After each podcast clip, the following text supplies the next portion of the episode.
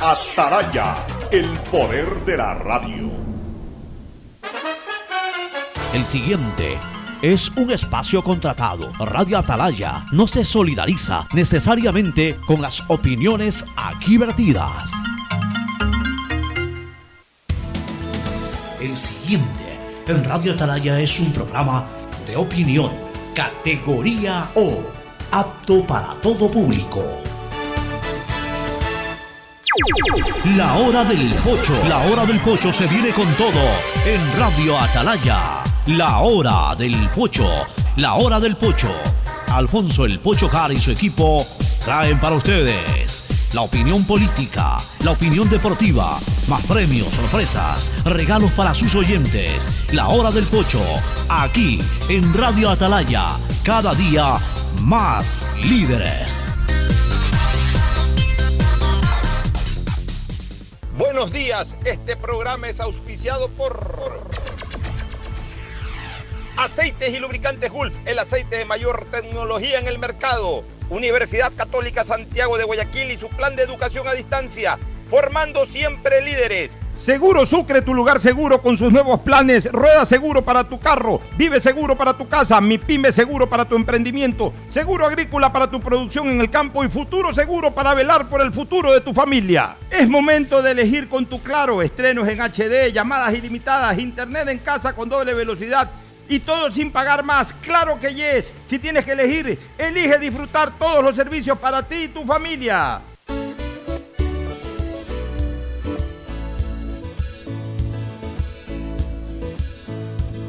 Camino sobre tu piel morena y siento tu latido.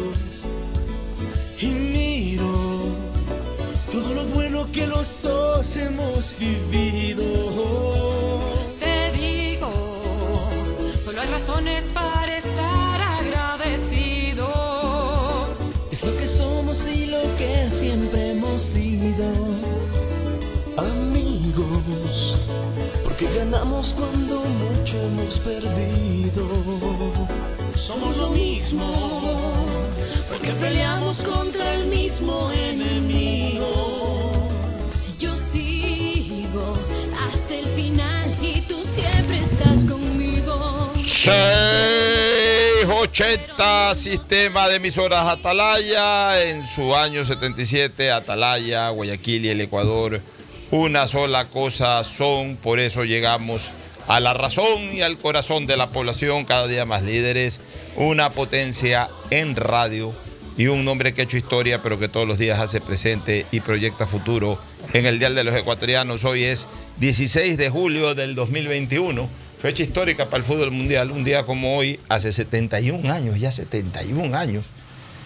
Yo digo ya 71 años, yo ni siquiera lo viví, fue 16 años antes de que yo nazca. Se dio el famoso maracanazo.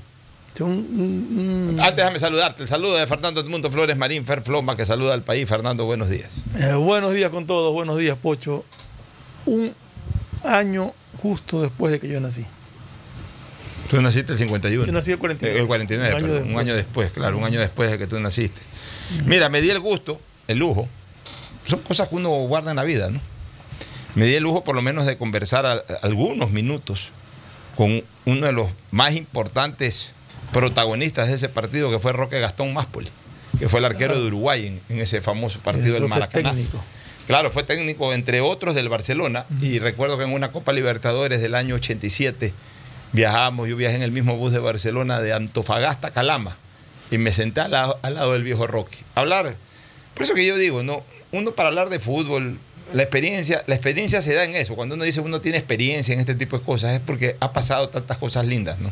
Por ejemplo, hablar en un bus tres horas con el viejo Roque Gastón Máspoli, ¿cómo uno no puede ir aprendiendo más de fútbol? Y en esa época, cuando yo tenía 21 años, conversando con Máspoli todo el viaje del partido que se iba a jugar, todo, y, y nos metimos en algún momento al álbum de la historia y hablamos de- del Maracaná y me hablaba eh, eh, como, como la tensión de que cada ataque de los brasileros y que Odulio Varela adelante paraba todo y que ellos le metían ñeque y se daban ánimo. O sea, imagínate en un viaje de dos horas y pico ir conversando con un protagonista del Maracanazo. Qué lujo que me di. Qué lujo que me di. Quizás en ese momento, ah, no, Papoli es el técnico de Barcelona, pero ya con el paso del tiempo se muere todo el mundo, ya se murieron todos, porque el último que faltaba por morirse era este que, el que hizo el segundo gol, ¿cómo es? Alcides Sí, ya. Se murió también hace unos tres años o cuatro. Entonces, darse esos lujos eh, realmente a uno Ah, lo sí, enaltece. son, son cosas inolvidables. o sea, Realmente uno, uno es parte del orgullo que uno tiene Yo- de este trajín. Oye, en esa. A mí, en cambio, todas las charlas que pude tener con Menotti, Con Menotti, estuvo imagínate. acá, Tú te tomabas un café todas las noches con Menotti. ¿no? todos los días nos reuníamos con el flaco y conversábamos. Y le encantaba conversar al flaco. Sí, le encantaba Y tú conversar. estabas en tu Imagínate- papayal. Imagínate conversar con Menotti a cada rato. eh, Que ibas, ya salías del, del- de- o- salían juntos del Sí, canal. sí, o sí, sí, claro. tú ya lo esperabas a que acabe el programa. Era, era, era así como, como el anfitrión de Menotti. O sea, terminábamos, yo terminaba mi, mi tarea. Tú lo cargabas en el todo. A veces lo llevaba en el carro, a veces que quedábamos en cenar o todo. O sea, realmente hicimos buena amistad, sobre todo. Eso fue lo importante. Entonces ya Y el flaco sí se va a acordar de ti. sé que en alguna ocasión a,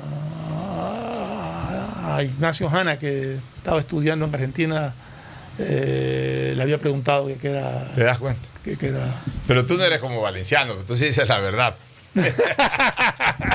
La fa- que no me canso de contar esa anécdota, la famosa eh, anécdota de, Guillermo Valencia León, valenciano, en el año 88. Yo tenía, dos, dos, eh, yo tenía 22 años.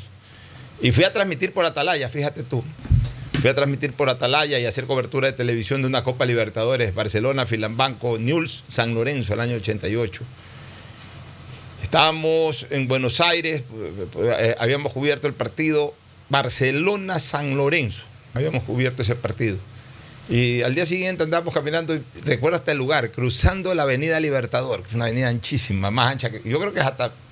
tan de ancho como la calle Machala. Quizás hasta más. Quizás hasta más, porque de ida y vuelta, puede ser hasta más.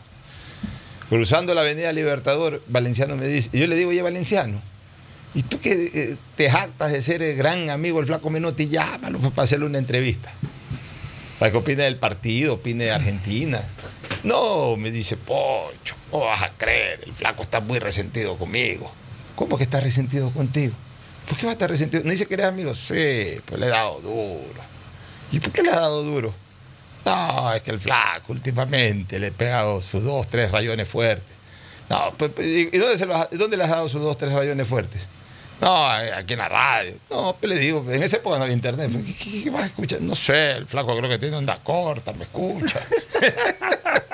estaba creído, Valenciano estaba creído que Menotti lo estaba escuchando y que, y que porque lo ha achacado dos o tres veces, estaba y entonces tenía, tenía pues pena, vergüenza de llamarlo a saludar o verle una entrevista, porque según Valenciano, el flaco Menotti estaba resentido con él. un buen, buen, al menos de lo que yo pude eh, entablar la amistad con Menotti, una muy, muy buena persona, muy buen tipo. Oye, escúchame una cosa, y sigue siendo, no, no es que se ha Sí. muerto, cuidado la Sí, gente sigue, que ahorita sigue. coge el programa y nos escucha hablar de Menotti y No, piensa no, que ha pasado no, algo con no, Menotti. No, tranquilo. Generalmente anécdota está de- de las personas Está hasta trabajando en la AFA nuevamente. Sí, son unas personas. de- sí, Menotti está encargado de las, de las elecciones. Eh, lo, lo que estamos hablando es de las personas que en un momento dado uno ha tenido la oportunidad de conversar y que han tenido pues una trayectoria que, que marcan un rumbo. El caso de Máspoli, el caso de Menotti, que fue campeón te voy a contar otra anécdota. Entonces, Ya son personas de las que uno aprende, parece mentira. Ya te voy a contar, ya te voy a contar una anécdota. Eh, no, mejor esa anécdota me la guardo porque es un poco roja, ¿no? Eh, con un gran dirigente del fútbol brasileño, un veterano, eh, dueño de un equipo de fútbol poderosísimo en Brasil. Bueno, oye, pero para esa más la cuento en, en- en ronda de amigos, al aire un poco fuerte. Este, lo que te quería decir es que, mira, este maracanazo que se produjo hace 71 años, eh, el 16 de julio del 2021, termina generando para ese entonces la máxima sorpresa en la historia del fútbol. Y hay mucha gente que dice que es la mayor sorpresa. Yo no sé si haya sido la mayor sorpresa, pero fue una sorpresa. Este, generó una tragedia, porque cuenta la historia de que mucha gente se suicidó después de ese partido, lo que me parecía una cosa se extrema. Dicen que se votaban del ocurre eso. estadio. ¿no? Hoy no ocurre eso, pero mucha gente dice que, o cuentan que mucha gente se suicidó. Del estadio se- mismo se votaban. dicen. del estadio se votaban, del- de, los edificios se votaban. O sea, provocó un, eh, un, un dolor terrible en la población brasileña, pero de ese dolor y de ese partido nace lo que después sería la mayor leyenda del fútbol brasileño, que es Pelé. Sí. Porque señalan que a partir de ese partido, un, muchach- un chiquillo de 8 años llamado Edson Arantes de un nacimiento, al término del partido, obviamente en esa época se transmitía por radio los partidos, ve destrozado, desplomado Llorando a su padre con un radio ahí a un lado y, y- y muerto en lágrimas, muerto en lágrimas, llorando desconsoladamente. Y Pelé no entendía, Pelé sabía que se estaba jugando un partido de fútbol, que Brasil jugaba una final, no tenía mayor idea a los 8 años. Y ve al padre llorando y le dice al padre, pero papá, ¿qué te pasa? ¿Por qué lloras? Y el papá le dice que no podía soportar la tristeza de que Brasil había perdido eh, la final del Mundial y que nunca había ganado un campeonato del mundo. Y Pelé ese día, dicen que Pelé esa tarde le promete a su padre que él le, va, él le va a dar a Pelé, él le va a dar a Brasil el primer campeonato mundial apenas pueda, apenas pueda, y que le va a dar esa alegría. Y eh, pasaron ocho años. Pasaron, eh, o sea, Pelé tenía 10 años, perdón. 10 años en esa época. Sí, eh, Pasa- 10 nueve. años, un pelado de 10 años. Nueve, porque jugó de 17. ¿no? Bueno, ya, de 9 para cumplir 10. Ocho años después en Suecia, Pelé es parte del equipo de Brasil que gana el primer campeonato del mundo y Pelé siendo la, la- la figura junto a Garrincha y haciendo ese golazo espectacular en la definición. Y le cumple la promesa al padre. O sea, ese, ese- esa hambre de gloria, esa hambre de ganar el campeonato del mundo en Pelé, surge a partir de esta desgracia. Y puede ser de que esta desgracia, por eso yo siempre digo, no ya a- analogando esto con, con cosas de la vida, a veces de los peores momentos, eh, en ese momento surge la semilla para, Yo- yo- para, para- para las grandes Yo cosechas. te ¿no? voy a preguntar algo. No, no me nombres al arquero. ¿Tú te, tú te recuerdas algún jugador de Brasil de esa mundial? Frederick, me parece, el forward ese que decían que era el gran tigre. Pero Pero, básicamente no. no, el arquero, pero el, el- el que, pero el te que digo, pasó a la- no me los nombres. El que pasó, a la, historia- página negra de la historia fue ese pobre Barbosa. Sí. Que según los goles que se ha visto, porque ahí las tomas rápidas, Sí. mal enfocadas, pero los goles que se ha visto de ese partido, tampoco fue culpable.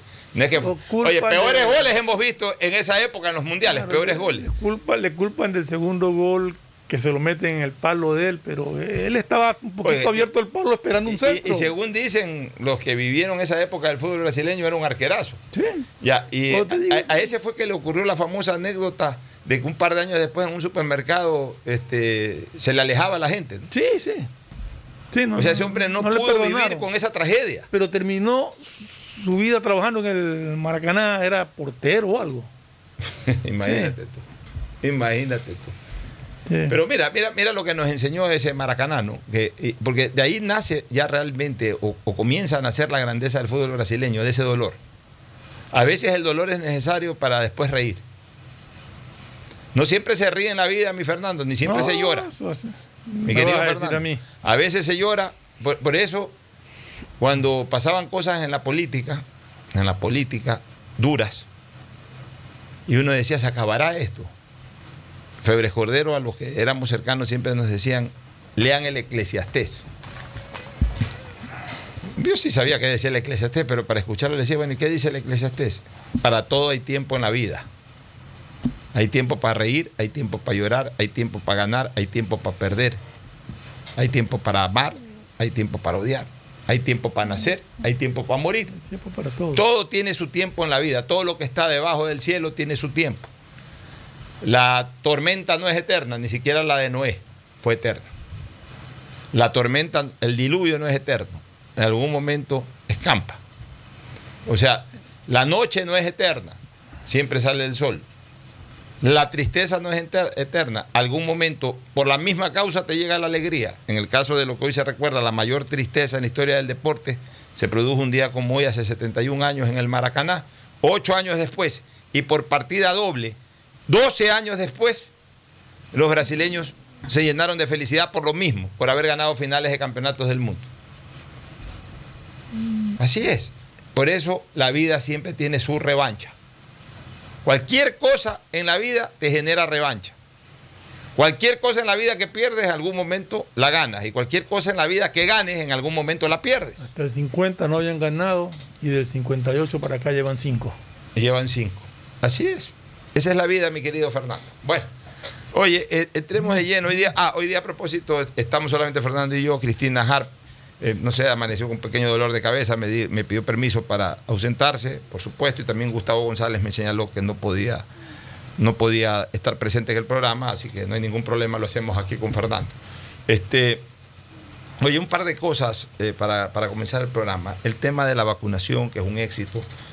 Ya se pasó la barrera de los 340 mil vacunados por día.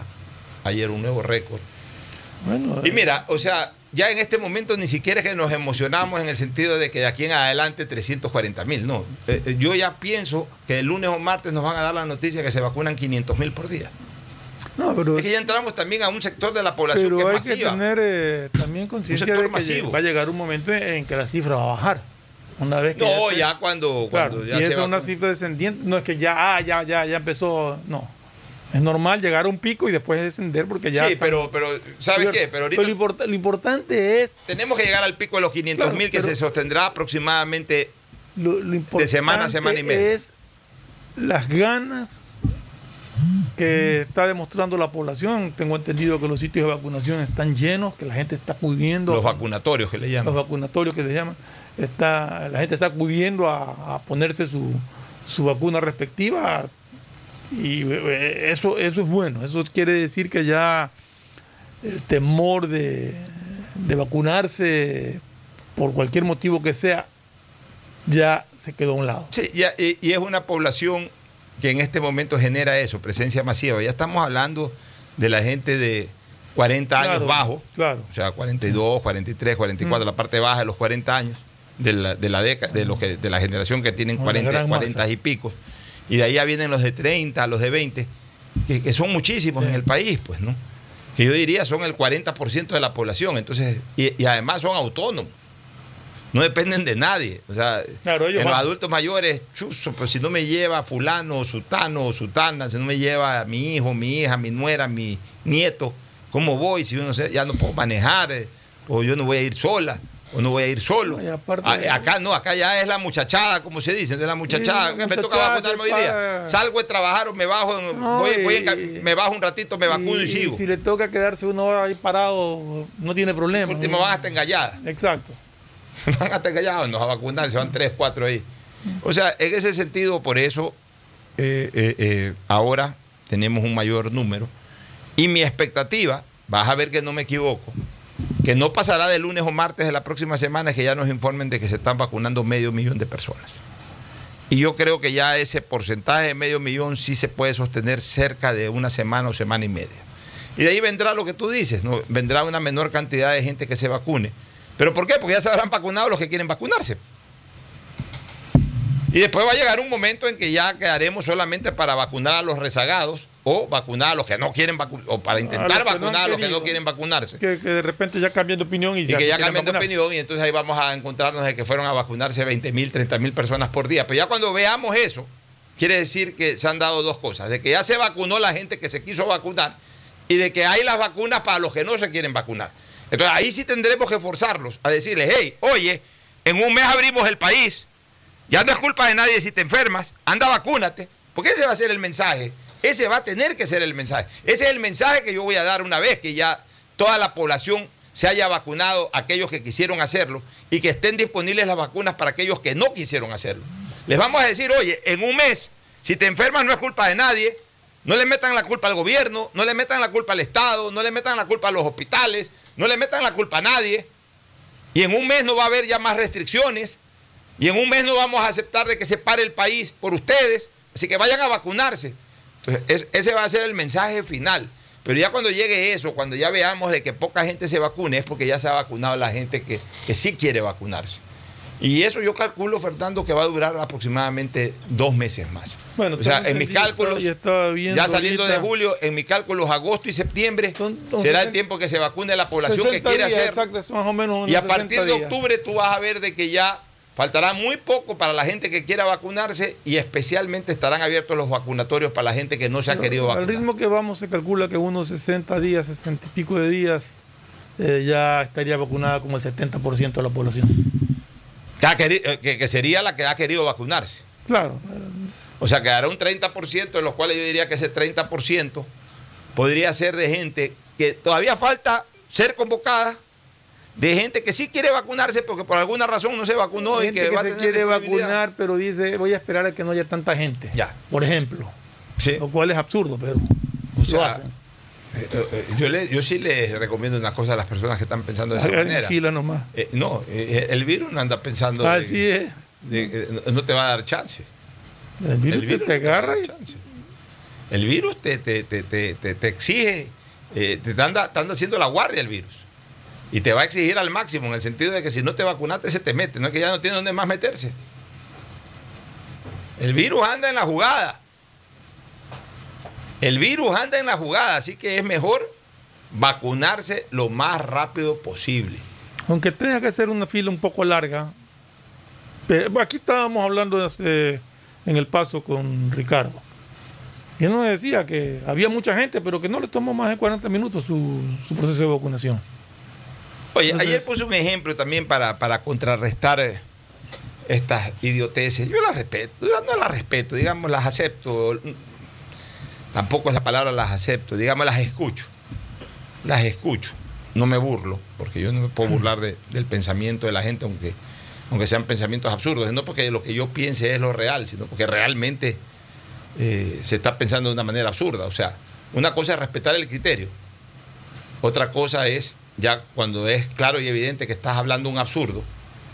O sea, no lo puedes ni respetar ni aceptar. Por último, tampoco te pones a discutir ni a burlarte, pero, pero eso no quita de que tú puedas decir ese pensamiento es absurdo. pues, o sea, si una persona a las 12 del día en pleno sol me viene a decir que es de noche, o sea, no es el criterio. Una cosa que me diga, oye, mediodía, no se siente tanto calor. Yo diría, no, sí se siente calor. No, bueno, yo pienso que no se siente mucho calor. Ya, ok, está bien. O sea, es una cosa discutible por último.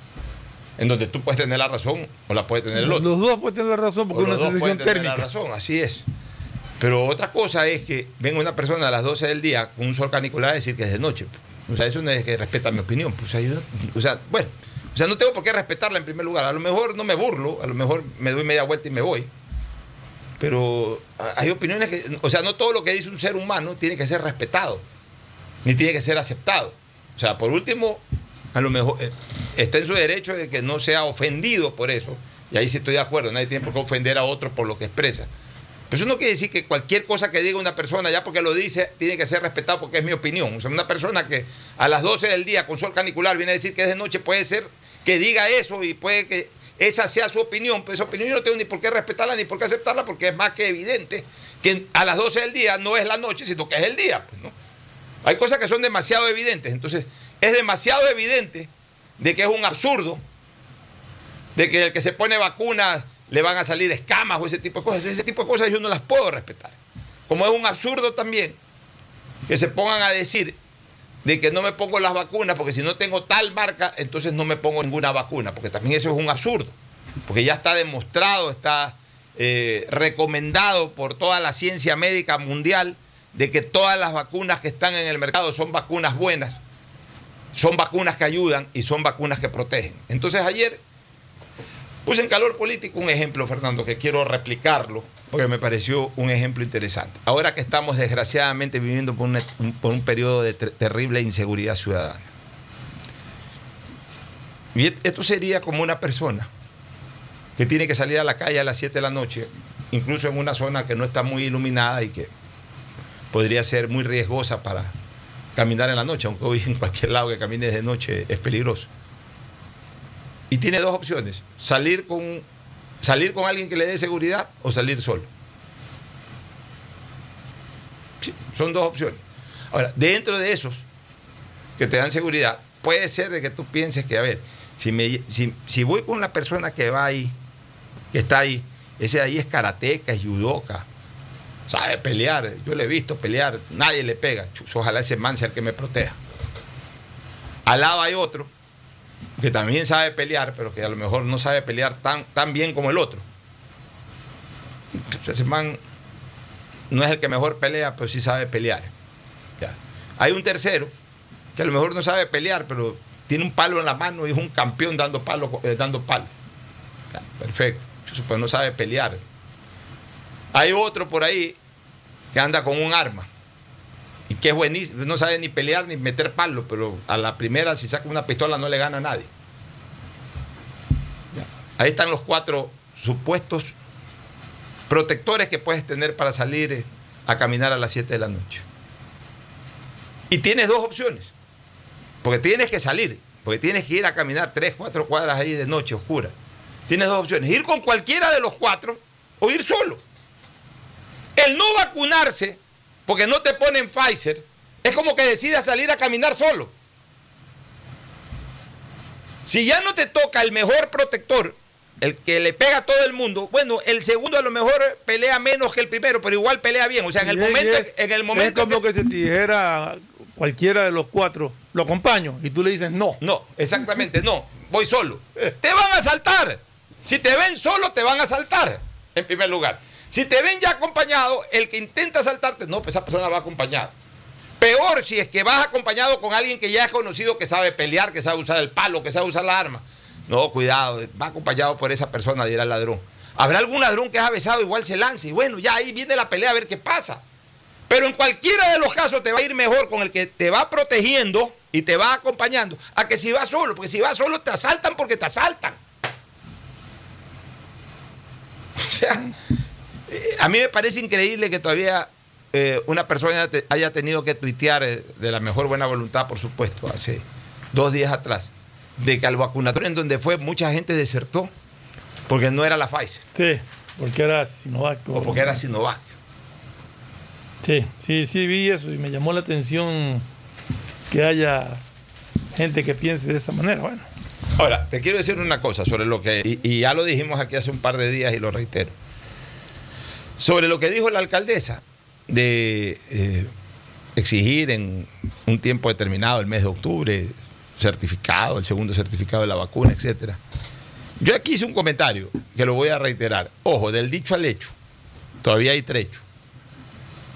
Y si bien es cierto que puede tener reparos de carácter constitucional, de aplicación de derechos constitucionales, lo dicho por la alcaldesa. Primero que no lo ha determinado ya, en este momento. Segundo que lo está diciendo que lo va a aplicar hacia el mes de octubre. Tercero, que está diciendo que lo va a hacer, pero también una vez que llegue octubre, es decir, del dicho que es hoy al hecho que sería en el mes de octubre, todavía hay trecho. En este trecho a lo mejor ya decide no hacerlo. O sea, no es un hecho que no es un hecho ya consumado, sino una expectativa de, una advertencia de. Pero lo que yo señalaba hace dos días es lo que también se está viendo. Hay mucha gente que, por lo dicho por la alcaldesa y por eh, el riesgo de no poderse embarcar en una metrovía o lo que sea, se está yendo a vacunar. Y eso es bueno para la ciudad y eso es bueno para el país. Porque desgraciadamente en este país, y en eso sí estoy con la alcaldesa, desgraciadamente en este país, a la gente a veces hay que arrearla un poco de esa manera. Porque por más que se le explica, por más que se le intenta meter en la cabeza eh, ciertas cosas que son necesarias para ellos mismos y para la colectividad, a veces o, la necedad, yo ya no diría ni siquiera la ignorancia, sino a veces la necedad, a veces la arrogancia, a veces el descuido, el que me importismo y tantos otros factores más hacen de que por más de que escuchen y hasta entiendan, no lo hagan. Entonces ahora, como saben de que puede haber ese riesgo, ahora se está yendo a vacunar a la gente, porque tú mismo me has contado que han habido declaraciones de personas que dicen, no, estoy aquí para, para tener mi certificado para la metrovía y todo, para poder entrar al centro comercial. o para poder entrar al centro comercial. Pero en todo Del caso, dicho al hecho todavía hay mucho trecho, sea pero, cual sea el pero lo que se dijo está generando un efecto positivo. Sea cual sea el motivo, lo importante es que la gente se vacune. Los que van a vacunarse porque están convencidos de que necesitan la vacuna para protección de su salud, de sus familiares y todo, pues en buena hora. Los que van a vacunarse porque le van a exigir como requisito, pues bueno, pero por lo menos se vacunan. O sea, lo importante es, es. y, y ya veremos, eso, ya la veremos, vacunación. y ya veremos en octubre si la alcaldesa mantiene su decisión anunciada Y yo ahora sostengo o- y yo o- la sostengo y, y- y sigo sosteniendo que en todo lo que sea público es una cosa. Está bien. En el ingreso a, a sitios de privados, restaurantes, centros comerciales, donde la administración decide, yo no veo discriminación en el hecho que te exijan un Ya. certificado de vacunación. Ya, yo te digo No una está cosa. porque adentro puede estar una persona de tu misma condición sexual o de tu misma raza, de tu mismo color, de lo que sea, y puede estar adentro con su certificado de vacuna, tú no entras, no por tu raza, ni por tu credo, ni por tu religión, sino porque no tienes un certificado de vacunación. Ya. No es discriminación. Ya, pero lo que te quiero decir es una cosa, puede ser que en el mes de octubre llegue el mes de octubre y aunque sea por este tipo de advertencias, la gente se haya ido a vacunar y, y el ausentismo se haya reducido, que es lo que Es lo que esperamos esperamos, todos. Y a lo mejor la alcaldesa dice, ¿sabe qué? No es necesario. Sí. Ah, no, pues usted dijo, sí dije, pues no es necesario. Y en todo caso- Para que me vacuné, van a decir. No, pues sería estúpido que alguien diga, ¿para qué me vacuné? Sí. Te vacunaste para salvar tu vida. pues, Exacto, entonces, sí. Al final de cuentas, La lo que vacuna es importa- para eso, para salvar ver, tu Al vida. final de cuentas, lo que importa es lograr un objetivo. Que en este caso, siendo un objetivo positivo, lo- yo lo aplaudiré. Sí. O sea, porque no es que estás engañando, no es que estás ofertan- ofreciendo una cosa que en cambio la ofreces como algo positivo y después no la cumples. Estás, advirtiendo una cosa y, y esa advertencia la puedes dejar ahí insubsistente, no la, al final de cuentas no la llevas adelante. ¿Y, y qué, y qué van a reclamar De- los que, y qué van a reclamar hecho- los que los que se fueron a vacunar solamente por esa advertencia? De Ustedes, por gusto me vacuné. Eh, A buena hora que te hayas vacunado. Pero de hecho en Francia sí aplicó el presidente francés una serie de medidas. Sí. y de prohibiciones para los que no han vacunado. les está- Ahora, yo veía que se quejaban. Y no me acuerdo exactamente de en dónde, tendría que revisar, pero voy a, voy a contexto de lo que se quejaban. Se quejaban de que para, no me acuerdo, no me acuerdo exactamente para qué era, te exigían el certificado de vacunación. Y decían que eso era inconstitucional y que ni sé qué hizo. Ahora, pero ahora se quejan porque la alternativa es, ok, si no me presentas tu certificado de vacunación, todas las semanas me presenta un certificado de PCR negativo, de que no tienes el virus. También se quejaban de eso. O sea, está bien que ya no te quieres vacunar también, Oye, pero, a ver, presenta Fernando, tu, pero tu pero, de... a, a ver, pero escúchame una cosa. La gente ten- eh, tendría derecho a reclamar si es que la vacuna costara, si es que la vacuna no existiera, o sea, si es que hubieran factores que impidan que se cumpla tu voluntad de irte a vacunar. O sea, yo, yo, yo quiero vacunarme, pero pues, la vacuna cuesta 50 dólares, no tengo esa plata. O yo quiero vacunarme, pero no hay vacunas. O por ejemplo que se le exige hoy, hoy día sería, o en estos momentos todavía sería, ahí sí sería un absurdo y un, un atentado contra los derechos de la gente. Oye, este, ahorita comienzan a pedir porque todavía la población no ha, no ha accedido de No, manera total. proceso Entonces, todavía. o sea, yo- oye, yo quiero vacunarme, pero todavía no me llaman a vacunarme, ¿cómo me van a exigir estas cosas? Pero ya cuando pase el tiempo y todo el mundo haya tenido acceso gratis, masivo, sin ningún tipo de problema, sino que no me vacuné porque no me dio la gana de vacunarme. Porque además no hay otros argumentos, o sea, no hay argumentos científicos, porque yo no escucho un solo médico que diga que no haya que vacunarse, que es peligroso vacunarse. O sea, la gente tiene derecho a pensar lo que le da la gana, pero también para pensar hay que, hay que fundamentarse un poco, pues. O sea, Es que se dejan llevar por, por las redes sociales que te sacan artículos del científico de ni sé cuantito, que nadie lo conoce. Nadie lo pero es el científico de ni sé dónde, el científico de ni sé cuánto, que te dicen que la vacuna es así, que, que lo que están haciendo es, eh, es poniéndote chips, que lo que te van a, ¿eh? te vas a volver un imán humano, un poco de cosas que, que- Entonces, además no perdamos una consideración desde el punto de vista legal también, o del derecho, que todavía está declarada la pandemia. sí, Y en pandemia tú puedes tomar eh, medidas extremas, porque al final de cuentas tomas medidas para precautelar la vida de la gente que quiere vivir y que quiere gozar de salud.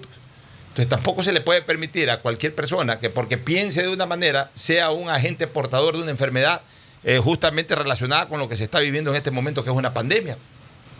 A lo mejor después de tres o cuatro años, ya cuando la OMS eh, tire abajo la pandemia, o sea, ya, ya, eh, eh, revoque la, la- decisión de, revoque el estatus de pandemia. Y ya digamos esa enfermedad queda ahí como una enfermedad más, bueno, ya ahí quizás ya no, pero en este momento estamos hablando de pandemia. Ya después de tres años el virus va a existir, como existe el virus de esta enfermedad acá o de la de más allá, va a existir y ya uno ya sabrá cómo conllevar esa enfermedad.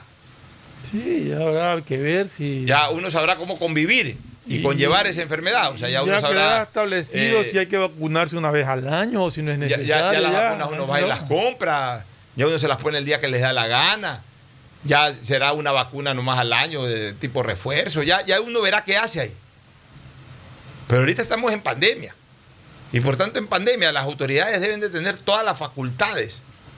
La pandemia no es otra cosa que un estado de excepción o un estado de emergencia desde el punto de vista sanitario.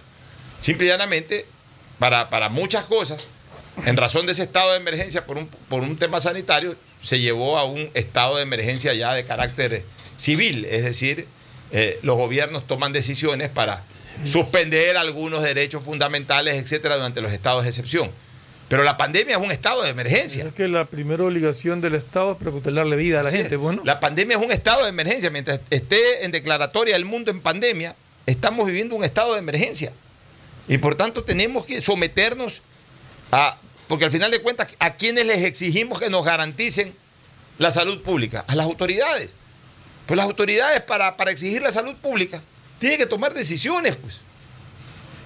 O sea, si tú llevas un- a una persona enferma a una clínica y, y- y- el médico tiene que ponerle suero, por ejemplo, porque por ahí tiene que ponerle los antibióticos. Y, viene el enfermo, no, no, pero a mí no me, le ponen, a mí me pongan suero. Vienen los familiares, no, pues no le ponga suero. No, no, él no quiere. Está en su derecho a decirte que no quiere que le pongan suero. ¿Y el médico cómo te va a salvar la vida entonces? Si necesita hidratarte, si necesita, necesita ponerte eh, una tormenta de, de- de- de antibióticos y eh, eh, con el suero un solo pinchazo y ahí te hidrata todo el tiempo y mismo te va poniendo los antibióticos. De lo contrario, tiene que pincharte a cada rato porque tiene que ponerte 10 antibióticos intravenosos. más que te deshidratas, ¿no? Ya, tiene que ponerte 10 anti- eh, antibióticos intravenosos. Entonces, si te vas a poner a no, es mi derecho no dejarme pinchar, por ejemplo. Entonces, ¿sabes qué? Ándate del hospital y muérete. pues. Sí, pues, este Fernando. O sea, ya también tenemos que, que pensar de que las cosas no se pueden hacer solamente como las queremos, sino como debemos. En todo caso, lo, interesante, lo bueno, lo positivo es cómo está avanzando el plan de vacunación. Se está cumpliendo, yo creo que más allá de las expectativas que, te- hubiéramos podido tener. Y esperemos que siga este ritmo, esperamos que, que se pueda cumplir y que, como están dados eh, el proceso de vacunación, se estima que más o menos en unos 60, 65 días estaremos ya con la inmunidad de rebaño, un 70% por lo menos de la población vacunada. Y de ahí, pues, que los que no se vacunaron en ese lapso tomen la decisión y, y acudan a los sitios de vacunación para protegernos todos. Muy bien, nos vamos a una pausa y retornamos con más análisis aquí en La Hora del Pocho. Ya vuelvo. El siguiente es un espacio publicitario apto para todo público. Guayaquil se levanta activa y soberana en sus fiestas de fundación. Nuestro homenaje con obras. Hoy 60.000 habitantes de los sectores de Flor de Bastión, Valerio Estacio, Casa de Tigre y Janet Toral del noroeste de la ciudad se beneficiarán con la construcción de redes de alcantarillado sanitario. La alcaldía de Guayaquil y Emapac trabajan juntos por una nueva ciudad. El sistema de emisoras Atalaya, aportando con la cultura, tradiciones y música, presenta Guayaquil, identidad, diversidad y desarrollo, con el gentil auspicio de la empresa municipal de agua potable y alcantarillado de Guayaquil, en coordinación con el municipio de Guayaquil, regulando Interagua. La fundación la realizó el español Diego de Almagro, por orden de Francisco Pizarro, quien se encontraba en Perú.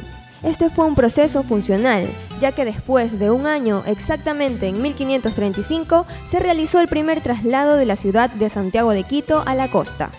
con el gentil auspicio de la empresa municipal de agua potable y alcantarillado de Guayaquil, en coordinación con el municipio de Guayaquil, regulando Interagua. La población llegó a un asentamiento indígena llamado Guayaquile, que se encontraba a orillas del río que ahora lleva el mismo nombre. Fue así como se denominó a la ciudad como Santiago de Guayaquil. El sistema de emisoras Atalaya, aportando con la cultura, tradiciones y música de la perla del Pacífico, presentó Guayaquil, identidad, diversidad y desarrollo. Nada ni nadie detiene el progreso de Guayaquil. Avanzamos con obras para mitigación de los efectos de la estación invernal con la implementación de válvulas para el control de mareas y la mejora de la infraestructura existente para la evacuación de aguas lluvias en sectores como Urdesa, Kennedy, Alborada y en sectores aledaños a la Casuarina, beneficiando a más de 300.000 habitantes. La alcaldía de Guayaquil y EMAPAC trabajan juntos por una nueva ciudad. Detrás de cada profesional hay una gran historia. Aprende, experimenta y crea la tuya. Estudia a distancia en la Universidad Católica Santiago de Guayaquil. Contamos con las carreras de marketing, administración de empresa, emprendimiento e innovación social, turismo, contabilidad y auditoría, trabajo social y derecho. Sistema de educación a distancia de la Universidad Católica Santiago de Guayaquil, formando líderes siempre. Al hablar del sector agrícola, sabemos que existen muchos factores de riesgo. Protegemos tu inversión y tu esfuerzo. Seguro Agrícola te brinda tranquilidad. Cuentas con una amplia cobertura en las pérdidas causadas por eventos climáticos y biológicos. Para más información, contáctenos al 1-800 Sucre conmigo 782732 o visite nuestra página web www.segurosucre.fin.es.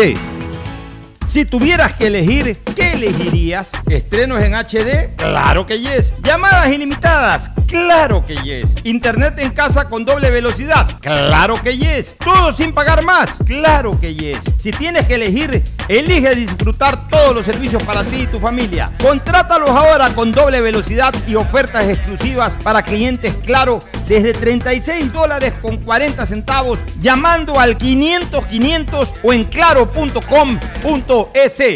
Ella es Sarita, mi bendición, mi vida. Fui madre a los 24 años y es lo mejor que me pudo pasar. Me llenaba de emoción y contaba los días para que ya me toque dar a luz, ansiedad y felicidad al mismo tiempo. Dicen que una madre es la que guía y enseña todo a sus hijos. Pero creo que acá fue al revés. El municipio de Guayaquil, a través de APROFE, brindó 468 partos gratuitos, 588 atenciones prenatales y 1.766 servicios de planificación familiar. Cuidar la familia es proteger la vida, porque tu bienestar es primero. Alcaldía de Guayaquil. En Banco Bolivariano vamos contigo en cada paso, apoyándote desde el primer día para que logres lo que quieres a lo largo de tu vida. Desde alcanzar todo lo que sueñas hasta cumplir esa meta por la que tanto has trabajado, porque estás viviendo solo el principio de algo más grande. Juntos, nada nos detiene. Banco Bolivariano, contigo. Guayaquil crece y su nuevo polo de desarrollo está en la vía a la costa. No tienes idea cómo se han transformado comunidades enteras cuidando el medio ambiente, sobre todo con nuevas plantas de tratamiento de aguas servidas, mejorando la salud con plantas de agua potable, la calidad de vida con parques, canchas deportivas y reactivando el comercio con nuevos caminos. Esta es una transformación sostenible en el tiempo que busca crear nuevas oportunidades para las futuras generaciones de guayaquileños. La vía a la costa renace en la nueva ciudad con la autoridad aeroportuaria y alcaldía de Guayaquil. Hay sonidos que es mejor nunca tener que escuchar. Porque cada motor es diferente. Desde hace 104 años, Lubricantes Gulf mantiene la más alta tecnología y calidad en línea de aceites para motores a diésel y gasolina. Está hecho con una fórmula especial para dar excelente protección a todo tipo de motores, evitando el desgaste prematuro de pistones, anillos y árbol de levas, ayudando a mantener limpio el motor y libre de depósitos que se forman por las altas o bajas temperaturas. Dele a su motor lo que se merece. Lubricantes Gulf, la más alta tecnología en lubricación. 104 años preservando la vida de su motor. Lubricantes Gulf. Gulf es más lubricante.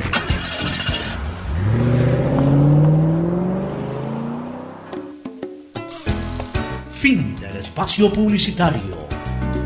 Usted está escuchando un programa de opinión, categoría O, apto para todo público.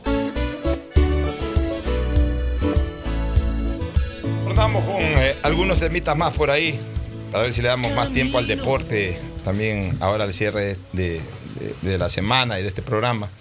Oye, Fernando, veo que esto va de mal en peor, esto del Consejo de Participación Ciudadana y Control Social. Ayer se han gritado de lo feo. Entre la presidenta, eh, Hernán Ulloa y otros más ahí se han dicho velas verdes, caraduras, un poco de cosas.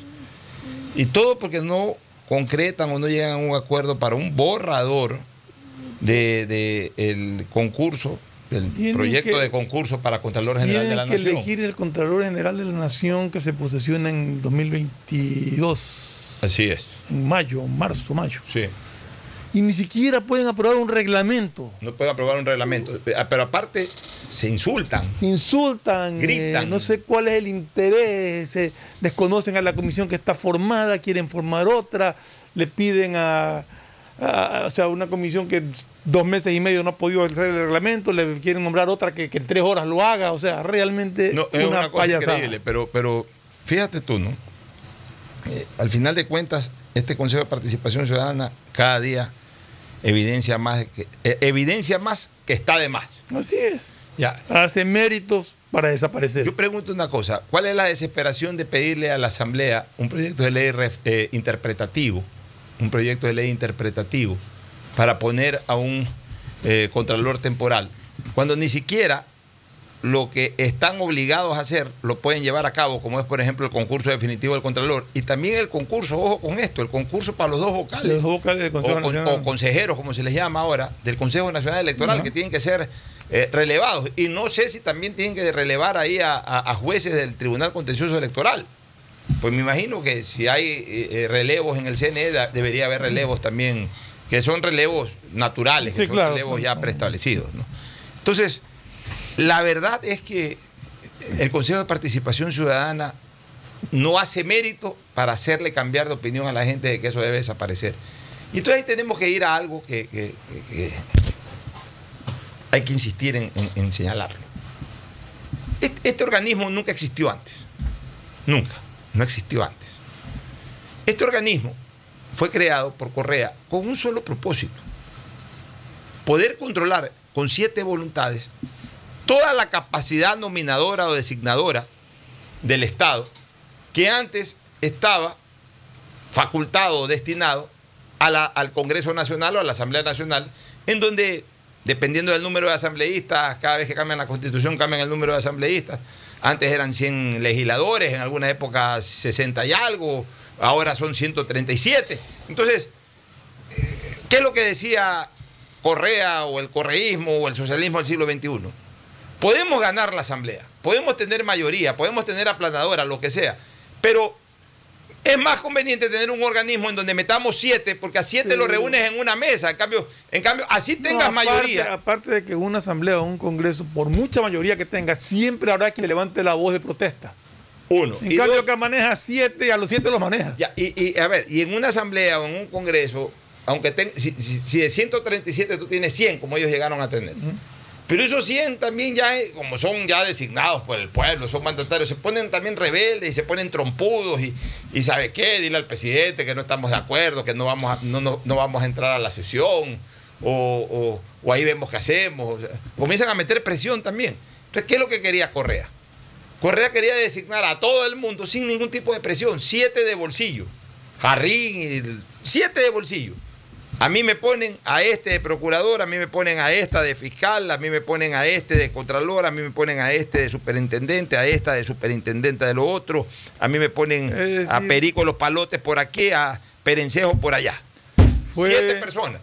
Que los reúne una pantalla para poner a quien él quería en los distintos Que los reunía en su oficina. A ver, llámame a los siete del Consejo de Participación Ciudadana. Ya, presidente, a los 10 minutos. Yo, presidente, ya están aquí los siete de Participación Ciudadana. A ver, pasen ustedes, señores, siéntense ahí. Esperen un ratito que estoy terminando de hacer una cosa. Así lo trataba, pues eran empleados de él. Ahora sí, señores, este, ya tienen, ya, ya están listos para elegir. Sí, que estamos analizando. Aquí no se analiza nada, señores. A ver, este, Alexis, aquí es que vamos a poner de Contralor a Fulano. Ya, Fulano va de Contralor. Me lo ponen a Fulano. Sí, pues hay que tener una terna. Eh, Oye, Alexis, este, pero ya, pues pone ahí dos más para que esté la terna, pa- para, que me elijan a Fulano. Ya, ya, presidente, no se preocupe, elegimos a Fulano. Así era esta cuestión, pues, Fernando. ¿O me equivoco? No, yo creo que sí. Así era esta cuestión, pues. Entonces, para eso se creó este famoso Consejo de Participación Ciudadana y Control Social. Entonces, una vez que hemos vuelto a una vida democrática en el sentido de que ya no solamente que elige el pueblo, sino que ya una vez que elige el pueblo se respeta lo que elige el pueblo, ya no se cambia, ya no se hacen estos chanchullos, ya no se inventan este tipo de cosas, etcétera. Perfecto, pues ya eso de ahí que, que fue creado para ese acto protervo de nombrar a todas las cabezas de las instituciones del Estado, eso tiene que desaparecer. Ahora, ¿cómo tiene que desaparecer, Fernando? Porque es un organismo o es una institución, incluso ni siquiera es un organismo ni una institución, es un poder del Estado. poder del Estado. Pues lo elevaron a poder del. Estado. Es un poder del Estado que eh, está en la Constitución. Ah, muy bien, está en la Constitución. Bueno, va a haber una consulta popular ahora. Incluso han hablado de que ese es uno de los temas de consulta popular. Perfecto, que resuelva el pueblo. Y entonces ahí, ¿qué, qué vendrán a decir eh, los miembros del Consejo de Participación Ciudadana y Control Social actual? De que eso a través de una consulta popular no, eh, no, eh, no solamente basta el pronunciamiento del pueblo, que hay que seguir ciertos lineamientos. A ver, en derecho las cosas se, se deshacen como se hicieron. Los señores que están actualmente en el Consejo de Participación Ciudadana y Control Social emanaron también del pueblo. La, la nomina- la nominación de ellos fue del pueblo.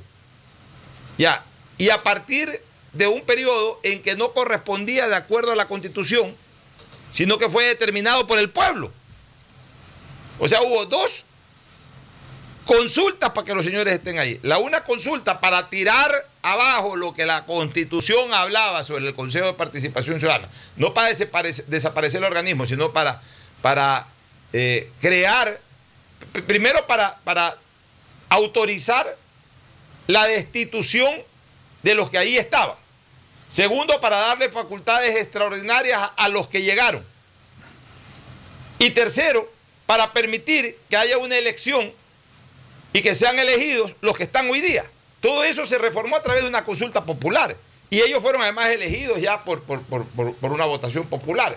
Entonces, así como el pueblo pudo autorizar y se acató lo que el pueblo autorizó para cambiar una serie de cosas relacionadas con el Consejo de Participación Ciudadana, ese mismo pueblo si decide de que ya ese Consejo de Participación Ciudadana desaparezca como institución, como poder, lo que sea, nadie tendrá por qué ponerse bravo. Es el pueblo. O es que el pueblo solamente sirve cuando lo que decide es en mi beneficio, pero ya no sirve cuando lo que decide va en contra de mi beneficio. No es así. De acuerdo contigo, pero ¿cuál es el paso legal a seguirse? La consulta popular. Pero la consulta popular de por sí no, no, no tiene fuerza legal. Tendría que haber un, un mecanismo para poderlo O desaparecer. sea, los mismos mecanismos que permitieron que, que se destituyan a los miembros del Consejo de Participación Ciudadana que dejó Correa, el mismo mecanismo eh, Para constitucional. desaparecer al organismo. Bueno, el mismo mecanismo eh, eh, constitucional que cambió totalmente la facultad del Consejo de Participación Ciudadana, creando una temporalidad a efectos de tumbar a todo el mundo, poner a todo el mundo nuevamente y convocar a elecciones a, a- a consejeros que de acuerdo a la constitución no llegan por elecciones.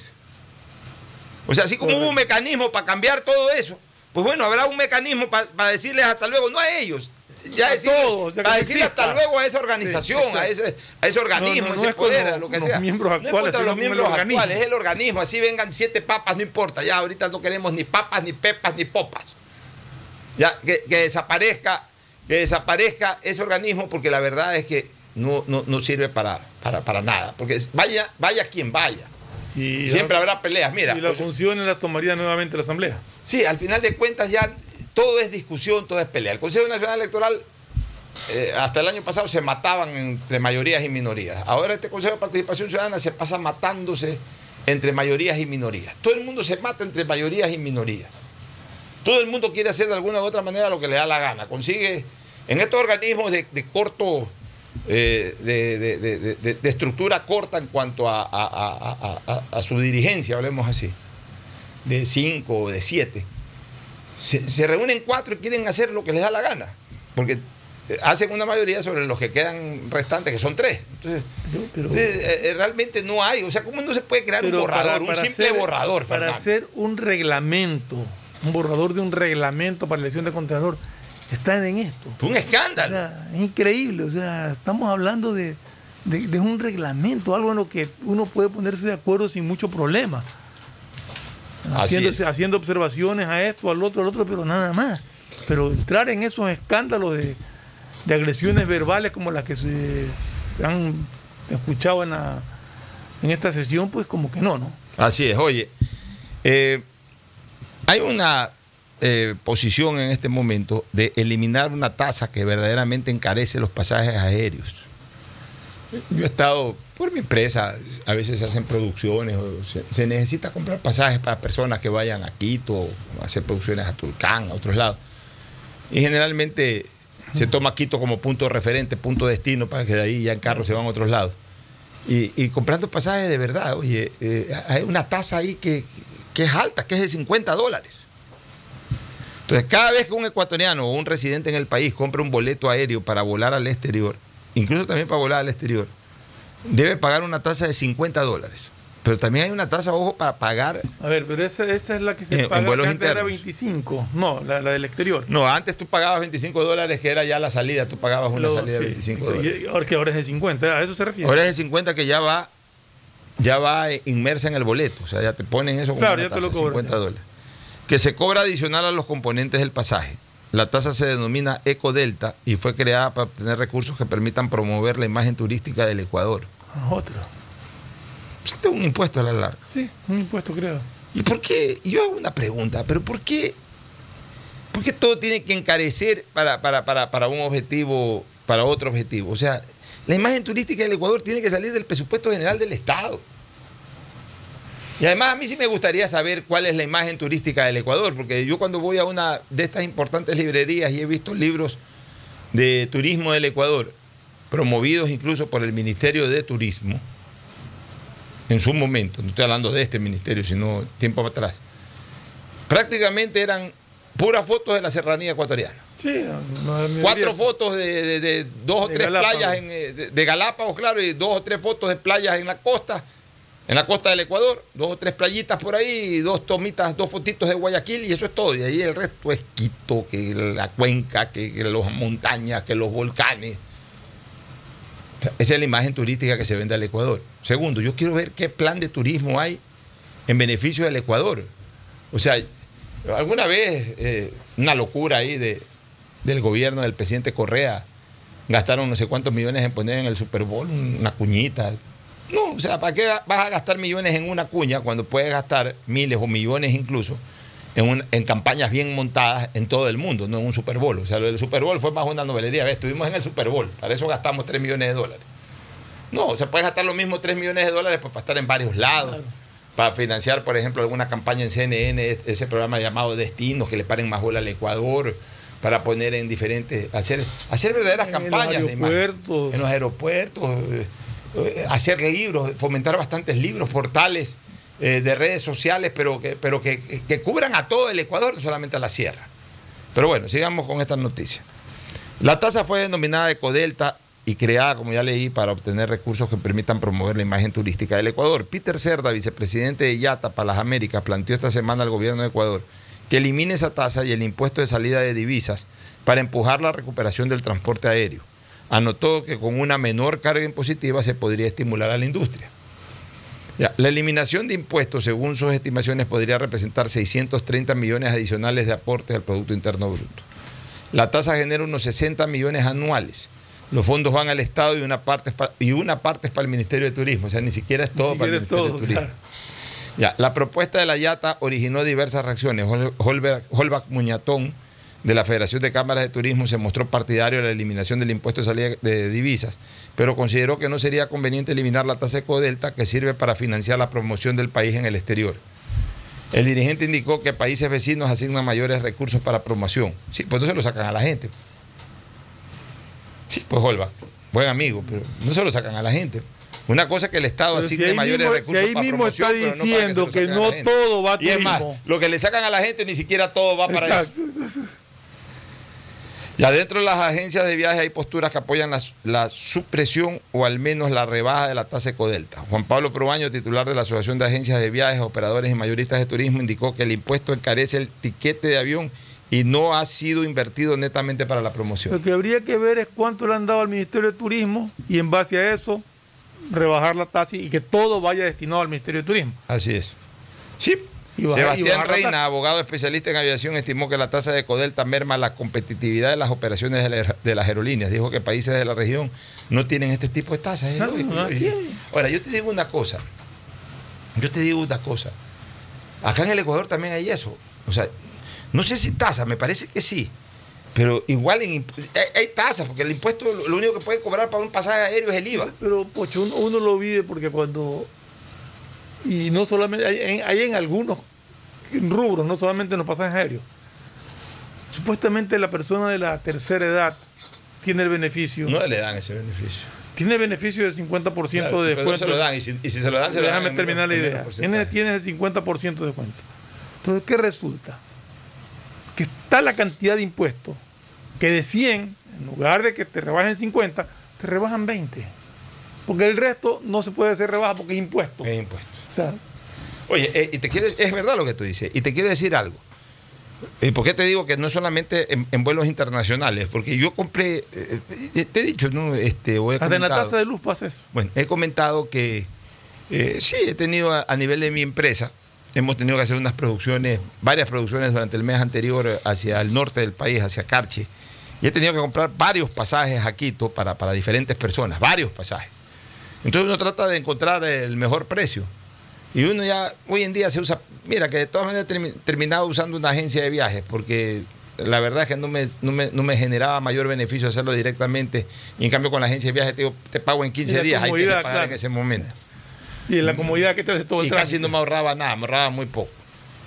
Y, y comprando estos pasajes, yo sí veía, pues que me decían que pasajes, por ejemplo, Guayaquil, Quito, Guayaquil, eh, 90 ida y vuelta. Y cuando ya me salía valor final, 150. Y eso no es del IVA, pues el IVA es 12%. Y sí me acuerdo que algo decía de tasa de no sé qué cosa. O sea, también hay tasa para la, para, para la compra de pasajes internos.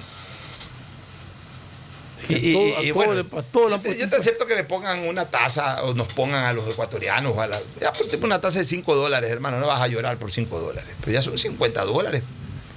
Ya es casi, ya es casi un- el, el- el val- el- el costo de una que- ruta. Es que te pones a pensar, Pocho, y estamos llenos de impuestos.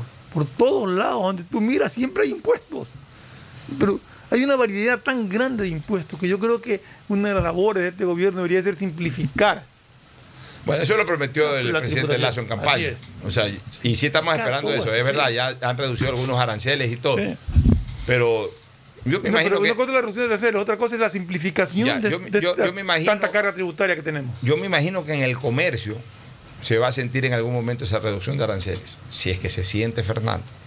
Pues cuidado, ah, no, ya, ya cuando los aranceles estaban altos, vendí tal producto a tal precio, ya la gente se acostumbró a ese precio, ya me bajaron los aranceles, pues lo manejo al precio y lo que antes pagaban aranceles pasa a ser mi utilidad. También el sector privado piensa de esa manera. Ojalá que se sienta en el mercado de que esos aranceles han bajado. Pero si es necesario, si es necesario comenzar a bajar eh, costos que directamente salen del bolsillo del ciudadano para temas de servicios, por ejemplo, como esto, la compra de pasajes, el impuesto de salida de capitales. O sea, no solamente ar- aranceles es un beneficio para los comerciantes y para el público indirectamente, porque al final debería de comprar más barato eh, esos productos. Pero también se necesita de que se comiencen, como tú dices, a simplificar el tema eh, impositivo y que ya de una vez por todas comiencen a señalarse ciertos impuestos. Por último, que no los bajen en un 100%, porque los bajen considerablemente. O, O sea, o por, por último, Pocho, que los, que los unifiquen, o sea, que no haya un impuesto aquí, aquí, aquí, aquí, ya. En lugar de haber esos 10 impuestos, los unifican uno solo por, por tal porcentaje. eh, pero, eh, pero es un desastre esto de que por todos lados te cargan impuestos. Escúchame una cosa, y una y uno de los temas en que hay que pensar en el arancel, tirarlo abajo en un buen porcentaje, es el de los carros. Mira, antes había un- un- un- una, Bueno, una- con el acuerdo con la Unión Europea supuestamente deberían de bajar y no se Ya, siente mira, todavía. antes había un, conce- un concepto no declarado del porqué del arancel alto del carro, que tenía lógica. Porque yo lo pregunté varias veces y, y me lo explicaron. al Estado no le convenía de que crezca demasiado o, o- o se desborde el crecimiento del parque automotor porque subsidiaba el combustible. Pero ahora que ya prácticamente no subsidia el combustible, ya que, que, que- que- que liberen la importación de vehículos en el sentido de que la gente pueda traer carros, aunque sea carros nuevos, ya, no liberen para que se pueda traer carros usados. Que debería ser hasta, hasta en algún momento también debería de ser eso así, por lo menos de cuatro años atrás. Pues tú allá sí coges un carro, un carro de tres años atrás y lo compras a un buen precio y lo puedes traer. Debería estar liberado eso también, por lo menos de cuatro años atrás. Ya, pero, pero aunque sean los carros nuevos, que te los vendan con un arancel bajo, o sea, que te, eh, digamos que te permitan ingresarlo al país con un arancel bajo, para que incluso tú mismo vas, lo compras y lo traes, con un arancel bajo. ¿Por qué? Porque en el momento que tú renuevas también el parque automotor, se producen dos cosas. Vas eliminando carros muy viejos, que ya los chatarrizas, y eso es bueno incluso hasta para la ecología. Y dos, los carros que no son tan viejos, porque ya son bastante usados o bien usados, tú ya los puedes vender a un buen precio, digamos a un precio bajo, porque ya tampoco te cuesta Asequible. mucho, a un puesto asequible, porque ya no te, ya, ya- ya tú ya no necesitas vender tu carro viejo a 20 mil dólares, porque eh, el carro más o menos del mismo tipo, más nuevo, o nuevo mejor dicho, te cuesta 40 mil, entonces tú necesitas por lo menos 20 mil para, para, para poder... eh, para poder después cubrir los otros 20 mil. Por eso, por eso que aquí los carros usados son caros. El momento que tú bajes el costo del arancel y un carro que hoy te cuesta 40, 45 mil nuevo, te cueste, ya te pueda costar 25 mil. Entonces tú tu carro usado ya lo vendes en 8, en 7, 8 mil dólares. Y ya te lo puede comprar también alguien de- con una menor capacidad adquisitiva y ya esa persona también tiene un mejor carro que el que tenía, si es que tenía.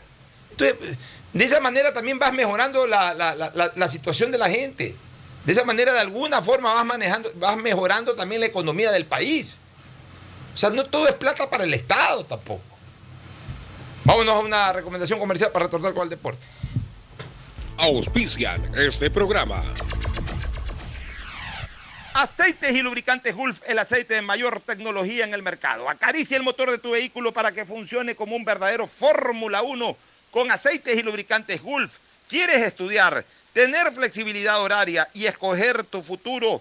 En la Universidad Católica Santiago de Guayaquil trabajamos para el progreso en educación, ofreciendo cada día la mejor calidad y para ello estamos a un clic de distancia. Escoge la carrera de tu vocación. Puede ser marketing, administración de empresas, emprendimiento e innovación social, turismo, contabilidad y auditoría, trabajo social y también derecho. Consulta en nuestra página web mayor información y esquemas de admisión. Universidad Católica Santiago de Guayaquil, formando siempre líderes. En Seguro Sucre, tu lugar seguro con sus nuevos planes Rueda Seguro, un seguro vehicular al alcance de todos. Vive Seguro, donde puedes asegurar tu patrimonio anticipándote a cualquier eventualidad. Futuro Seguro, en caso de accidentes te damos cobertura y en caso de muerte amparamos a tu familia. Seguro Agrícola cuenta con una amplia cobertura en la pérdida causada por eventos climáticos y biológicos, así como Mi Pyme Seguro, un seguro exclusivo para tu emprendimiento con una amplia y flexible cobertura a la medida de tus requerimientos. Seguro Sucre, tu lugar seguro. Contáctanos al 1-800 Sucre conmigo, 782732. Si tuvieras que elegir, ¿qué elegirías? Estrenos en HD, claro que yes. Llamadas ilimitadas, claro que yes. Internet en casa con doble velocidad, claro que yes. Todo sin pagar más, claro que yes. Si tienes que elegir, elige disfrutar todos los servicios para ti y tu familia. Contrátalos ahora con doble velocidad y ofertas exclusivas para clientes, claro, desde 36 dólares con 40, llamando al 500 500, 500 500 o en claro.com.es. Estamos en la hora del pocho. En la hora del pocho presentamos Deportes, Deportes.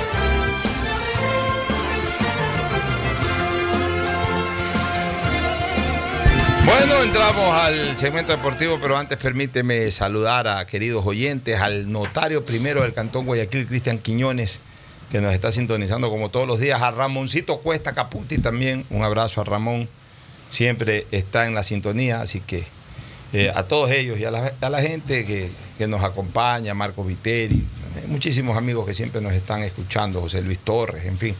Este, Deportes, mi querido eh, Fernando. Liga Pro que se define este domingo con dos partidos que se van a jugar a las 3 de la tarde, 3 y media de la tarde en Manta, Manta versus Emelec y en Guayaquil al mismo tiempo Barcelona con Macará. Que definen ya la etapa, o sea, le dan el toque final a la etapa, que la única manera de que Melec no gane la etapa es que pierda en Manta y que Barcelona le gane al Macará. Sí, Cualquier otro eh. resultado, ya sea empate de Melec o empate de Barcelona, lo que sea. El única, la única posibilidad de que Melec no gane la etapa es de que Barcelona gane y Melec pierda. Cualquier Sí, otro sí, o resultado. Emelec lo tiene, que, Emelec Emelec tiene empatar y ya no importa si Barcelona gane 1500 a 0. Es más, Emelec, Matemáticamente Emelec tiene tres puntos ahorita sobre Barcelona. es más, si Emelec pierde y Barcelona empata, Emelec queda primero. O sea, la única Claro, o posibilidad es que el Emelec Hay- pierde y Barcelona gane. Hay dos Nada más. resultados, exactamente. Que Melec pierda y Barcelona gane. la única Eso sí no importa cuánto pierde el uno y cuánto gana el otro. No, no, no. Si la única Emelec manera. pierde 1 a 0 y Barcelona gana 1 a 0, Barcelona gana la etapa. Pero si Emelec empata, así Barcelona gane 5.500 goles a 0, Emelec ganó la etapa. Así es. O, o si Emelec pierde y Barcelona y Macará empatan, Emelec ganó la etapa. O sea, Emelec tiene 3 puntos sobre Barcelona y, fal- y falta solamente esa fecha. Solamente falta. O sea, Barcelona, dicho de otra manera, Barcelona solamente puede llegar al puntaje que tiene hoy Emelec. Si Emelec saca un puntito más de ese puntaje que tiene hoy, ya, ya, ya se hace inalcanzable este, matemáticamente. ¿Novedades en el Emelec para el partido con el Manta? Pues hasta ahora no, no he escuchado, no sé realmente ya con la eh, recuperación de Romario Caicedo, no sé si eh, eh, cuál sea el planteamiento que quiera usar ahora Ismael Rescalvo, si lo mantiene a Carabalí, que hizo un muy buen partido en el clásico jugando de marcador, o lo reintegra a Caicedo al equipo titular, o, se arriesga poniendo a los dos, el uno más adelantado, o sea, ya eso es decisión del técnico. Eh, creo que Rescalvo en los últimos partidos lo ha hecho ya ah, mejor de lo, al menos en el clásico tuvo un excelente planteamiento. Le funcionó muy bien lo que eh, lo que plantó prácticamente para controlar a Barcelona y, obtener un resultado que lo mantiene pues como el principal aspirante a ganar la etapa. Oye, al final de cuentas, el eh, dirigente Neme puede una vez más jactarse de que tuvo razón. O sea, así son las cosas. El, hincha del MLE con absoluta lógica y de una manera totalmente justa se quejaba de que ese director técnico no le daba resultados. Y, y ojo, o sea, en el balance esa es la verdad. Porque eh, eh, eh, ha estado ya dos años y recién ahora parece tener su primer resultado parcial. O el resultado final es el que, el, el que se da en diciembre ya. cuando- sí, pero cuando- esperemos hasta el domingo primero. ya, sí, pero, pero digamos que Melec consiga ganar la etapa. Es un resultado parcial importante porque aseguró Ay, clasificación sería a Copa, va a exacto, jugar una clasificación final. a ya fase Digamos que el domingo, perdón, el domingo es claro, el domingo Rescalvo recién va a hacer lo que hicieron todos sus antecesores. Exactamente, clasificar a Melec a Copa Libertadores. Eh, y a la final. Y a la o, a, final. o a Copa Libertadores eh, como segundo. Exacto. O sea, garantizarle el segundo puesto al Emelec. Exactamente. O sea, tampoco es que Rescalvo ha hecho más que los otros. No, eh, hay otros que han, han ganado tres campeonatos seguidos, como el caso de Quintero. Hay otros que han ganado un campeonato. O por lo menos vicecampeonato. Los más turros, los más turros, quedaron segundos y clasificaron una final o quedaron segundos cuando Barcelona ganó las, las etapas de, eh, inicial y finalización. Los más turros. Ya. O sea, este era turro de turro. o sea, recién después de dos años está llegando por lo pronto, y como tú dices, y que se dan los resultados el día domingo, recién está llegando a lo mínimo que han tenido otros técnicos en el reciente pasado, es decir, en los últimos 10 años. Pero Neme puede decir, ahí está, me pedían, me exigían de que vote a Rescalvo, de que vote a todo el mundo, no vote a nadie, y ahí De que estoy. traiga jugadores, y ahí está jugadores, ahí que está, y todo. Y también puede decir otra cosa Neme, es que yo soy administrador, puede decir Neme. A a ver, querían una nueva Copa Libertadores, querían una nueva final de campeonato, ahí está, pero con un plantel 10 veces más barato que aquellos que lograron lo mismo hace algunos años atrás. En ese sentido, mira, eh, eh, ¿por qué me acordé de esta reflexión? Por lo que te estoy escuchando, de que ya casi que levantas los- las manos y dices, dejo que Rescalvo tome la decisión porque lo está haciendo bien. O sea, Es que el último partido lo hizo muy bien. O sea, yo no tengo, yo, yo he criticado mucho esas actitudes de rescalo, de variar alineaciones, de inventarse cosas. Y justamente una de las preocupaciones que tenía en el clásico era cómo lo iba a alinear. Y yo tenía en mi mente una alineación, que fue la que puso. Entonces, o sea, la alineación fue la que puso. Ahora, el planteamiento táctico que puso, excelente. Claro. Excelente. Esa es otra cosa, son dos cosas distintas. Yo puedo pensar en la alineación, pero en el planteamiento táctico es otra cosa. Y lo que él planteó tácticamente con esa alineación fue excelente. Ahora, yo de Barcelona y del profesor Bustos haría un. A ver, no es que ya pueda- tenga que menospreciar lo que va a ocurrir el domingo, pero también hay que ser realistas. O sea, haciendo un entrenamiento eh, muy formal que, que corresponde a un partido de fútbol eh, por el campeonato, pero haciendo un entrenamiento de cara al partido con Vélez. O sea, tienes que buscar ahora en el campeonato lo mismo que vas a buscar en el partido con Vélez, ganar. Entonces, vas a entrenar justamente eso, ¿no? Vas a entrenar con presentando un equipo para ganar, porque tienes que hacerlo así cuando te toque jugar con Vélez.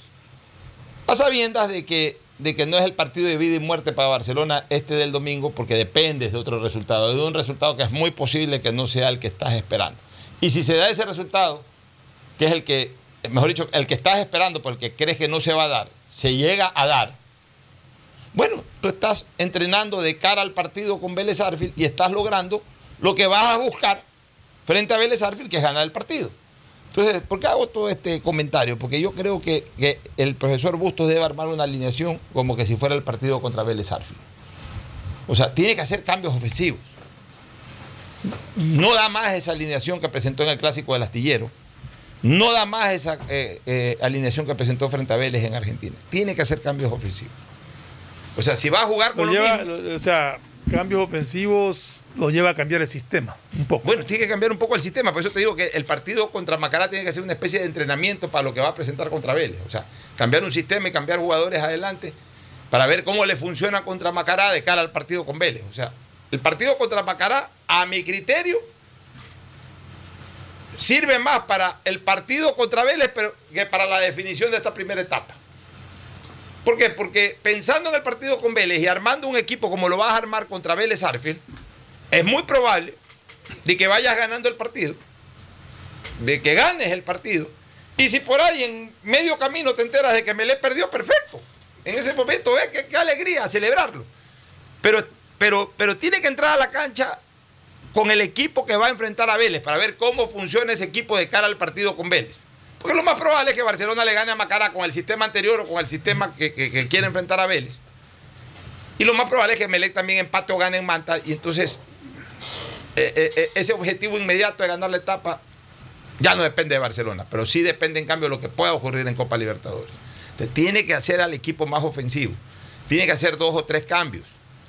No puede salir con el mismo equipo y no puede salir con el mismo sistema porque con Vélez Arfield no va a pasar si sale con el mismo sistema. Pero como tú dijiste, son cambios ofensivos, porque defensivamente Cambios creo que ofensivos, Barcelona cambios no ofensivos. nada. De inmediato, la voz inconfundible e incomparable de Agustín Filomentor Guevara Morillo. Gracias, Pochito. Y la gente tiene que ir a apoyos a la Brasa Barcelona, cinco locales en Guayaquil. Con Ángel Encalada, pollo y ensalada. Ahí sí que tiene pues eh, algo espectacular, especialmente en el mall El Fortín lo están esperando. Se dice que Barcelona ha perdido la mística, ¿no? Que Barcelona yo ha espero que no. Yo- ha perdido el punto de honor, no, no, no sé qué es lo que está pasando. Yo espero que no sea eso y más bien pienso que se pueden dar cambios. Por ejemplo, tiene que reforzar un poco más el ataque de Barcelona a partir de la mitad de la cancha. A partir de la mitad de la cancha. O sea, si va a jugar con Garcés solo, tiene que ponerle volantes con más llegada. Porque mientras esté con Garcés solo y con los volantes que no están llegando, porque ni Manuel Martínez ni López, eh, o al que pongan por ahí, o a los que han puesto por ahí, no están llegando. Entonces, ahí tiene a mi criterio dos opciones Barcelona. Ya Velasco ya está recuperado. Ponerlo a Velasco de lateral derecho y hasta, hasta probar si es que ya la recuperación de Velasco está lo suficientemente sólida para poder jugar el partido contra Macará y luego el partido contra Vélez. O jugar con Pineda como marcador derecho, Leonel Quiñones como marcador izquierdo y Byron Castillo como volante por derecha. Ese llega. Y si no, mantenerlo a Byron Castillo y ponerlo a Cortés. Pero necesita Barcelona jugadores que lleguen más de medio campo hacia adelante. Exigirle a Emanuel Martínez que juegue más adelante. Emanuel Martínez no puede venir, eh, no puede. eh, eh, Barcelona ya tiene por lo menos dos jugadores que enganchan desde atrás, que son Nixon Molina, que es un jugador que tiene buena capacidad de conducción, y por supuesto el Quito Díaz. Pero cuando el Quito Díaz recibe la pelota, se encuentra con que a la derecha lo tiene a X, a la izquierda lo tiene a Martínez. A ninguno lo tiene adelante. Al único que tiene adelante es a Garcés. Entonces, ¿qué puede hacer el Quito Díaz? ¿Qué puede hacer el mismo Martínez?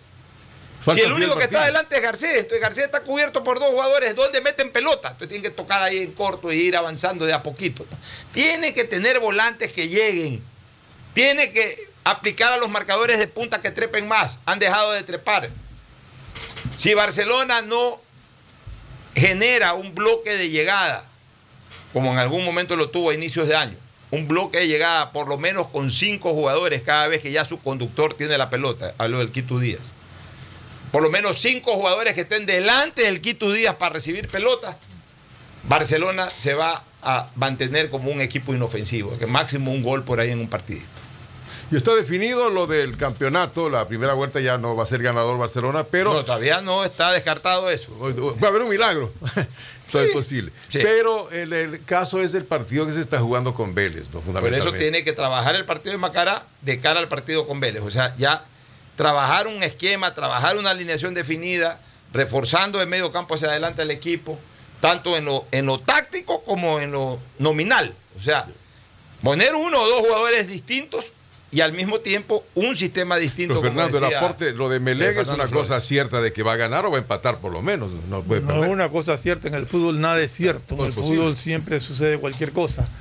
Eh, Melec aparentemente tiene todo para ser ganador de la etapa, pero habrá que esperar a jugarse el partido. Vámonos a una pausa comercial. Recomendaciones de inmediato. El siguiente es un espacio publicitario apto para todo público. Detrás de cada profesional hay una gran historia. Aprende, experimenta y crea la tuya. Estudia a distancia en la Universidad Católica Santiago de Guayaquil. Contamos con las carreras de marketing, administración de empresa, emprendimiento e innovación social, turismo, contabilidad y auditoría, trabajo social y derecho. Sistema de educación a distancia de la Universidad Católica Santiago de Guayaquil, formando líderes siempre. Al hablar del sector agrícola, sabemos que existen muchos factores de riesgo. Protegemos tu inversión y tu esfuerzo. Seguro Agrícola te brinda tranquilidad.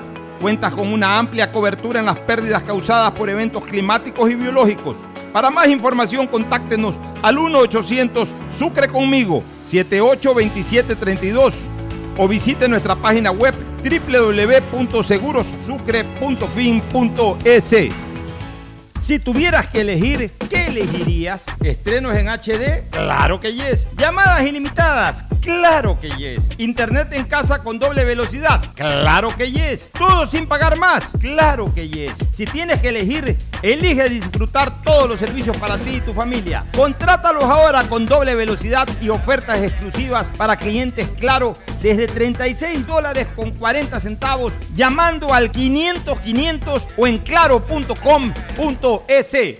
Ella es Sarita, mi bendición, mi vida. Fui madre a los 24 años y es lo mejor que me pudo pasar. Me llenaba de emoción y contaba los días para que ya me toque dar a luz, ansiedad y felicidad al mismo tiempo. Dicen que una madre es la que guía y enseña todo a sus hijos, pero creo que acá fue al revés. El municipio de Guayaquil, a través de APROFE, brindó 468 partos gratuitos, 588 atenciones prenatales y 1.766 servicios de planificación familiar.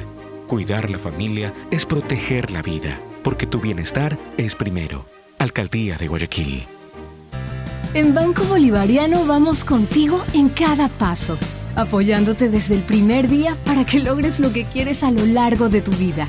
Desde alcanzar todo lo que sueñas hasta cumplir esa meta por la que tanto has trabajado, porque estás viviendo solo el principio de algo más grande. Juntos, nada nos detiene. Banco Bolivariano, contigo. Guayaquil crece y su nuevo polo de desarrollo está en la vía a la costa. No tienes idea cómo se han transformado comunidades enteras cuidando el medio ambiente, sobre todo con nuevas plantas de tratamiento de aguas servidas, mejorando la salud con plantas de agua potable, la calidad de vida con parques, canchas deportivas y reactivando el comercio con nuevos caminos. Esta es una transformación sostenible en el tiempo que busca crear nuevas oportunidades para las futuras generaciones de guayaquileños. La vía a la costa renace en la nueva ciudad con la autoridad aeroportuaria y alcaldía de Guayaquil. Hay sonidos que es mejor nunca tener que escuchar. Porque cada motor es diferente. Desde hace 104 años, Lubricantes Gulf mantiene la más alta tecnología y calidad en línea de aceites para motores a diésel y gasolina. Está hecho con una fórmula especial para dar excelente protección a todo tipo de motores, evitando el desgaste prematuro de pistones, anillos y árbol de levas, ayudando a mantener limpio el motor y libre de depósitos que se forman por las altas o bajas temperaturas. Dele a su motor lo que se merece.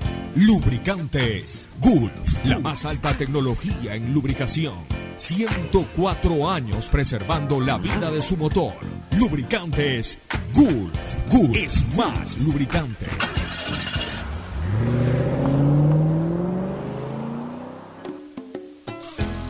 Fin del espacio publicitario. Usted está escuchando un programa de opinión, categoría O, apto para todo público.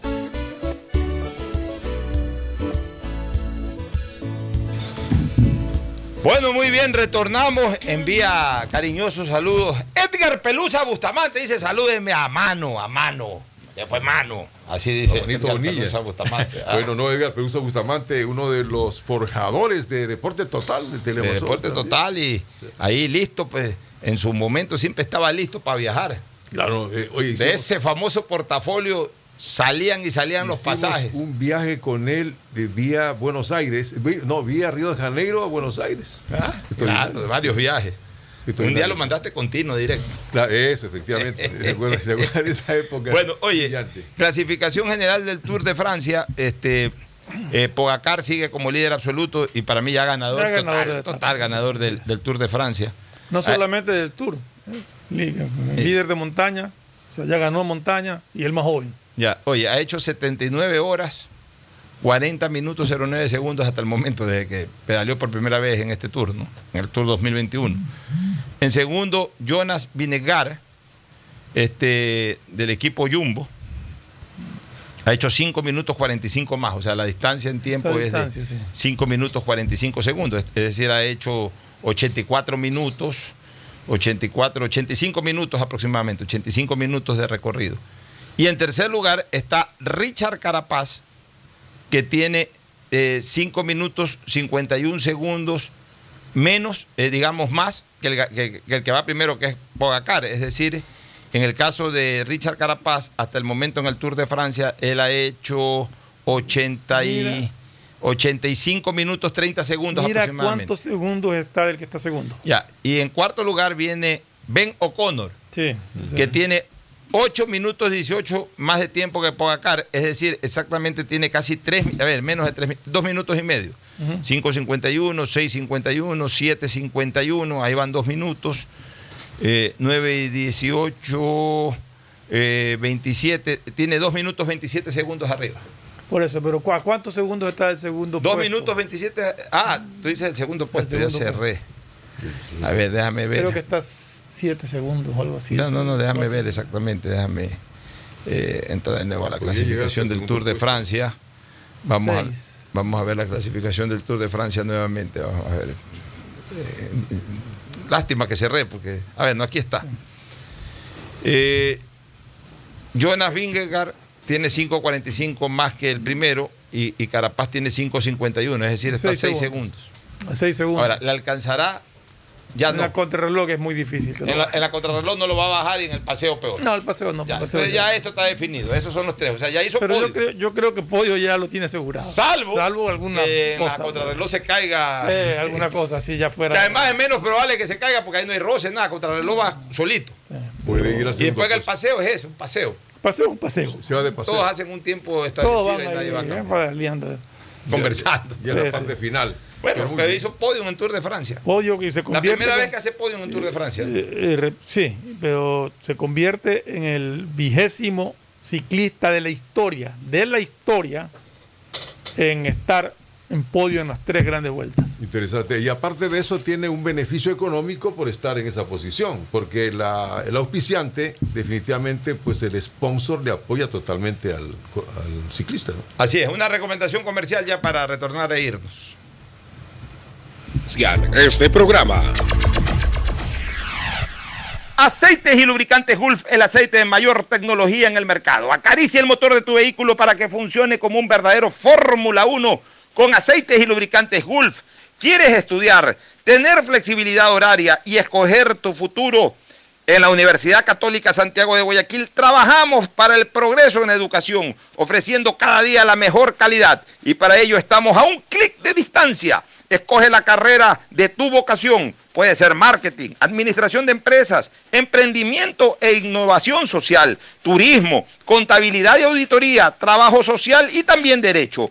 Consulta en nuestra página web mayor información y esquemas de admisión. Universidad Católica Santiago de Guayaquil, formando siempre líderes. En Seguro Sucre, tu lugar seguro con sus nuevos planes Rueda Seguro, un seguro vehicular al alcance de todos. Vive Seguro, donde puedes asegurar tu patrimonio anticipándote a cualquier eventualidad. Futuro Seguro, en caso de accidentes te damos cobertura y en caso de muerte amparamos a tu familia. Seguro Agrícola, cuenta con una amplia cobertura en la pérdida causada por eventos climáticos y biológicos, así como Mi Pyme Seguro, un seguro exclusivo para tu emprendimiento con una amplia y flexible cobertura a la medida de tus requerimientos. Seguro Sucre, tu lugar seguro. Contáctanos al 1-800 Sucre conmigo, 782732.